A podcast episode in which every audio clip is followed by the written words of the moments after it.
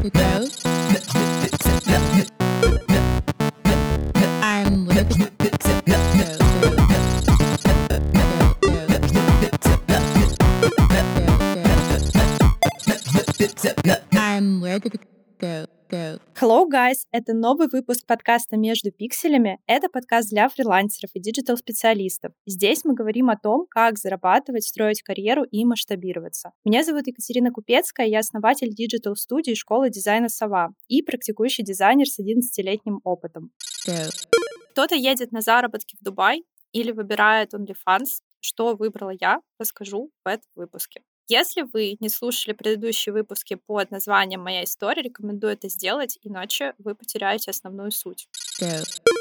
Остановились, напомню, на том, что мне надоело работать в той ситуации, в которой работала я, и мне захотелось чего-то другого. И внезапно я ничего не искала. Не знаю, так интересно получается, что ни одну работу я не ищу, а она как-то сама образуется вокруг меня. Так вот, мне приходит предложение по работе от бывшего одноклассника и девочки, с которой я была в э, физмат-лагере, чтобы вы понимали. И, собственно, что делать? Я в этот момент, конечно, хочу понять, да, какой спектр работы у меня будет, потому что мне надоела полиграфия, мне надоел графический дизайн. Я понимаю, что я хочу расти дальше. Опять же, образование программиста и проектировщика систем, и 3D, и все вот это вот. И, естественно, я видела свое будущее именно в диджитал-сфере. Собственно, мне предлагают заниматься тизерами. Я сразу бегу в Google, потому что не знаю, что это такое. Тизеры — это такие маленькие картинки 200 на 200 пикселей рекламные, которые создаются для разного рода рекламы. Это может быть, не знаю, там, э, средства для похудения или подушки для идеального сна. То есть очень много всего. И я думаю, что когда вы смотрите на пиратских сервисах э, кино, вы, наверное, на сайтах вот видите такие маленькие тизеры, вот они там есть, и вот этим мне предлагали заниматься. Напомню, что моя зарплата официальная была в районе 6-8 тысяч полиграфии, и всего-то я там получала 15, если очень сильно старалась. Здесь мне предлагают 20 тысяч. Естественно, для меня ставка 20 тысяч, где не нужно просто лезть из кожи вон, это что-то невероятное, и мне очень хочется туда попасть, еще по моей сфере. То есть мне еще обещают, говорят, так, ты ну сначала тизеры порисуешь, а потом, значит, на сайт мы тебя перекинем. Я такая сижу, думаю, блин, я вообще не знаю, как создавать дизайны сайтов. Я сразу представила, что мне нужно писать код, что-то делать, ну, собственно, чему я училась в универе. Делать именно это мне не хотелось, потому что, как мне многие говорят, ну, почему ты не пошла работать программистом, просто мне неинтересно писать код. Так как дизайнеры не занимаются кодом, они занимаются визуальной его частью, то мне хотелось быть дизайнером. Так вот, 20 тысяч зарплат, тизера, и мне дают тестовое, и оно было поворотным. Почему поворотным? Потому что благодаря ему мне звонит на следующий день человек, директор этой компании, то есть э, он занимает какую-то руководящую должность. Он говорит, Катя, скажи, пожалуйста, сколько нужно денег тебе заплатить, чтобы ты пришла к нам работать? То есть, понимаете, я тестово реализовала на 200%. Но там вообще была забавная история. Тестовое нужно было сделать, как оно звучало, чтобы вы понимали, из принцессы сделать корову. Я, как творческий человек, мы про моральные принципы, конечно, попозже поговорим. Я как творческий человек поняла все буквально. Собственно, я пошла в Photoshop, нарисовала Photoshop. Нет, сначала я пошла в Coral Draw, нарисовала там иллюстрации, затем я пошла в Photoshop и сделала анимацию, анимационный тизер, что я никогда не делала. То есть я потратила после работы, закончив 6 часов вечера, я притопла домой, села за тестовое, рисовала его чуть ли не до утра, создавала этот тизер, анимацию, в которой я абсолютно не разбиралась, особенно в фотошопе, и как бы получился такой результат. У меня яркая была картинка, как принцесса с коронкой на голове преобразуется в корову. Если вы хотите посмотреть, как это выглядит, вы можете зайти ко мне в Инстаграм и найти закрепленный highlight корова. В общем, это незабываемое зрелище. Я думаю, что просто сразила всех на повал. И что я хочу сказать э, здесь? Это был вывод на всю жизнь, который я транслирую регулярно всем вокруг, что чтобы получить то, что вы хотите, нужно сделать больше, чем от вас просят. Попросили у меня сделать картинку, я сделала анимацию. Она изменила очень много всего в моей жизни. То есть она направила меня в сторону веб-дизайна, она направила меня в сторону развития своей студии, школы. И, как я говорю всегда, что если бы не было этой коровы, то не было бы всего, что меня сейчас окружает. Go. И, в общем-то, что у меня происходит? То есть, когда мне звонит э, этот руководитель, да, предлагает работу. Я, кстати, попросила на 5 тысяч больше, насколько я помню, всего на 5 тысяч. Надо было сразу много просить, это уже другая история. Так вот, на самом деле оказалось, что они просили не буквальную реализацию. Понятно, что это неадекватное тестовое было, и суть в том, что это была не буквальная реализация, мне нужно было просто взять какую-то девушку и сделать ее худее. Я сделала иллюстрацию, анимацию, то есть настолько это не соответствовало реальности, но зато я сделала больше, чем просили.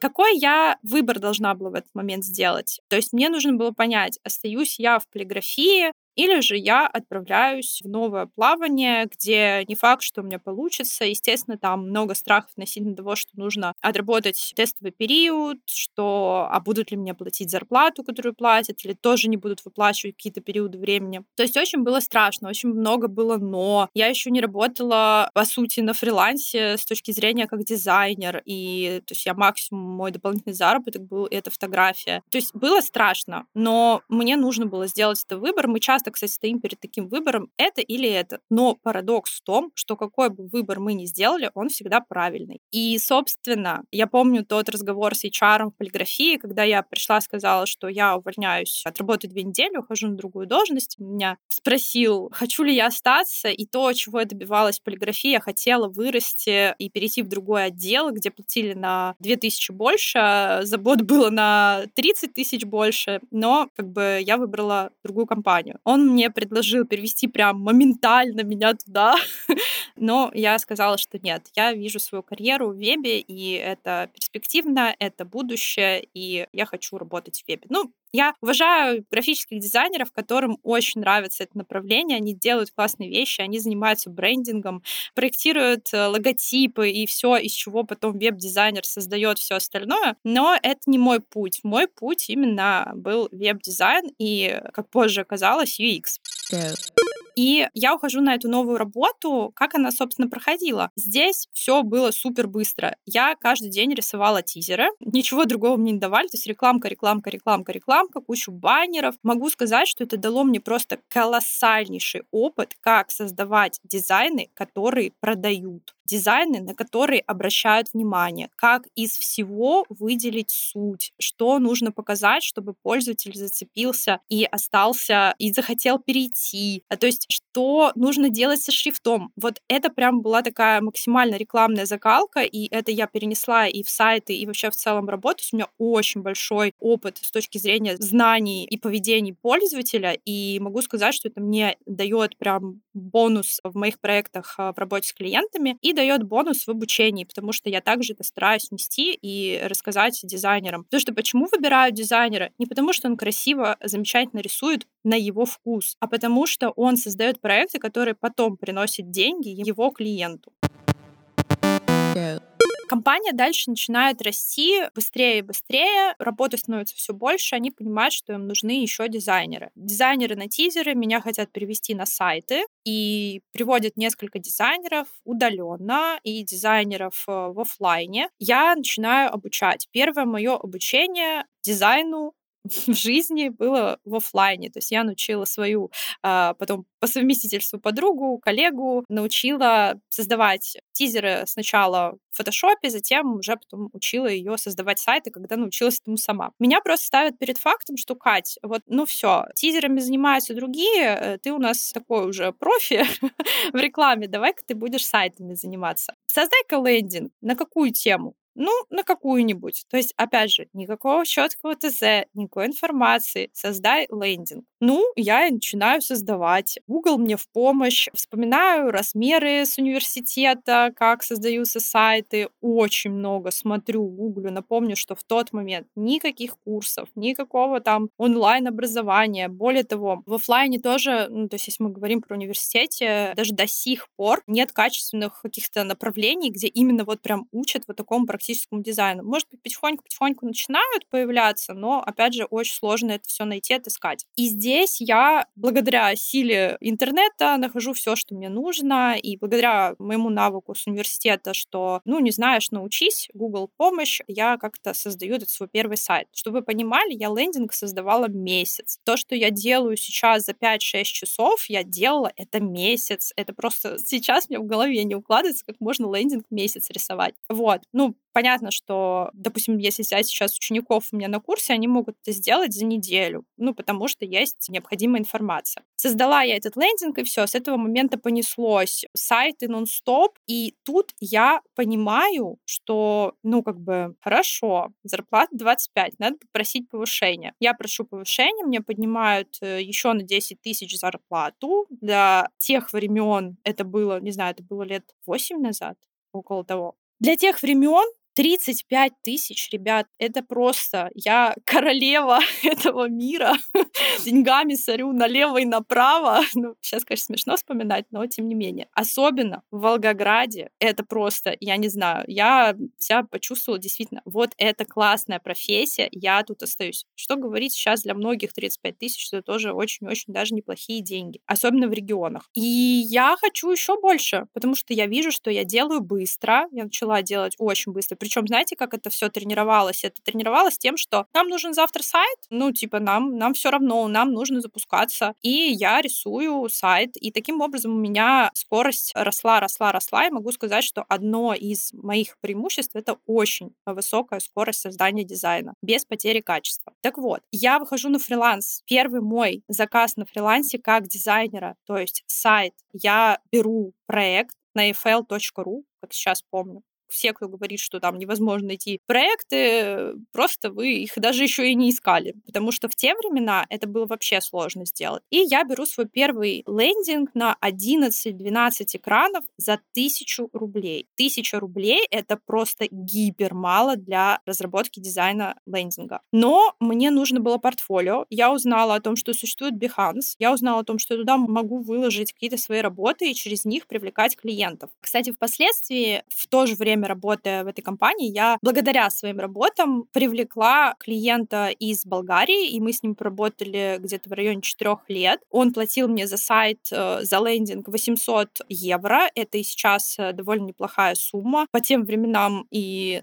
на тот момент, когда я была прям еще новичком, это было вообще что-то запредельное. Так вот, что я хотела этим сказать, что не нужно недооценивать Behance, нужно всегда вкладываться в свое портфолио, и да, если вы берете свой первый заказ даже за тысячу рублей, это не значит, что ваши последующие заказы не будут стоить по 800, 900, 1000, 2000 евро и так далее. Но на фрилансе я также сталкиваюсь с первыми проблемами с точки зрения кидания на деньги. То есть, работая постоянно с клиентами, я, кстати, рассказывала это в выпуске «Мои неадекватные клиенты», обязательно послушайте, очень классный выпуск. Я там рассказывала про то, как меня этот клиент кинул в самом начале пути, и я делаю вывод, что всегда нужно брать предоплату. Вывод на всю жизнь. Либо предоплата 50%, либо 100% в зависимости от проекта. То есть я могу сказать, что предоплата — это ваша хоть какая-то гарантия. Если вы думаете, что гарантия договор, нет, это абсолютно не так. Гарантия — это деньги. В данный момент я уже регулярно создаю какие-то проекты на фрилансе, причем я беру и графические задачи, то есть и логотипы, и все остальное. То есть я все беру подряд. У меня дополнительный заработок только на фрилансе выходит там еще 40-50 50 тысяч помимо основной работы. Параллельно на работе происходят небольшие изменения, не все гладко, потому что происходит смена руководства. Мой любимый менеджер уезжает на Бали и уходит из проекта, и становится все сложнее и сложнее, коммуникации и какие-то ограничения. Я человек, который любит свободу. И это одна из моих больших ценностей — свобода в работе. При этом, даже когда ты работаешь в офисе, свобода очень важна. Свобода в решениях, в действиях и просто вот, ну, отсутствие вот какой-то дедовщины. К сожалению, некоторые люди в силу своей, не знаю, как назвать, грамотности, может быть, или вот, ну, таких каких-то устаревших принципов, они не понимают, что мотивация сотрудника должна идти не через угрозы, а через какие-то другие вещи. Так вот, меня начинает это все напрягать. Но я понимаю, что мне нужна эта работа, она мне помогает развиваться, плюс это дополнительный доход, основной доход, и в случае, когда я не хочу работать на фрилансе, у меня есть постоянка какая-то, я просто начинаю учиться, учиться договариваться и обозначать свои границы. Это был колоссальный опыт, потому что сейчас, независимо от того, что происходит вокруг меня, то есть неважно, какой конфликт может назреть с клиентом, я просто их даже не допускаю, потому что я изначально знаю, что сказать и как вести проект для того, чтобы не получить по итогу какой-то негатив. Так вот, обозначать границы — это прям must-have, особенно на фрилансе, когда вы работаете на биржах и в офисе, это в том числе мне сильно пригодилось. Если у вас это хромает, я сильно рекомендую начать практиковать эту тему, обозначать границы относительно своей работы, своих проектов, высказывать мнение, никогда не молчать, если вам что-то не нравится, и не брать проекты, которые вам не интересны. Но в один прекрасный день мне это все надоедает, однотипность. Я очень люблю сидеть на одном месте, я хочу большего, мне интересно постоянно изучать что-то новое. Ну, то есть мне хочется путешествовать, но, к сожалению, путешествовать на тот момент я еще не могла. То есть максимум мой был это уехать в Испанию и по Барселоне погулять. Это была единственная поездка на тот момент. Но я всегда мечтала жить в Питере. То есть у меня была мечта, как только я закончу университет, я туда перееду. И в один прекрасный день я таки решаюсь исполнить свою мечту, но тут встает вопрос, ну как же удаленка? Здесь не может быть удаленки, здесь офис. Что делать? Достаточно ли я специалист, чтобы меня ставят? И что мне делать? Э, ведь той зарплаты, которую мне здесь платят, не хватит в Питере. Как быть? То есть вопросов вообще стало еще больше, чем было до. И как я выбила повышение зарплаты, отжала компьютер и планшет, исполнила свою мечту, и что было дальше, я расскажу в следующем выпуске. Услышимся уже совсем скоро. Всем пока! I'm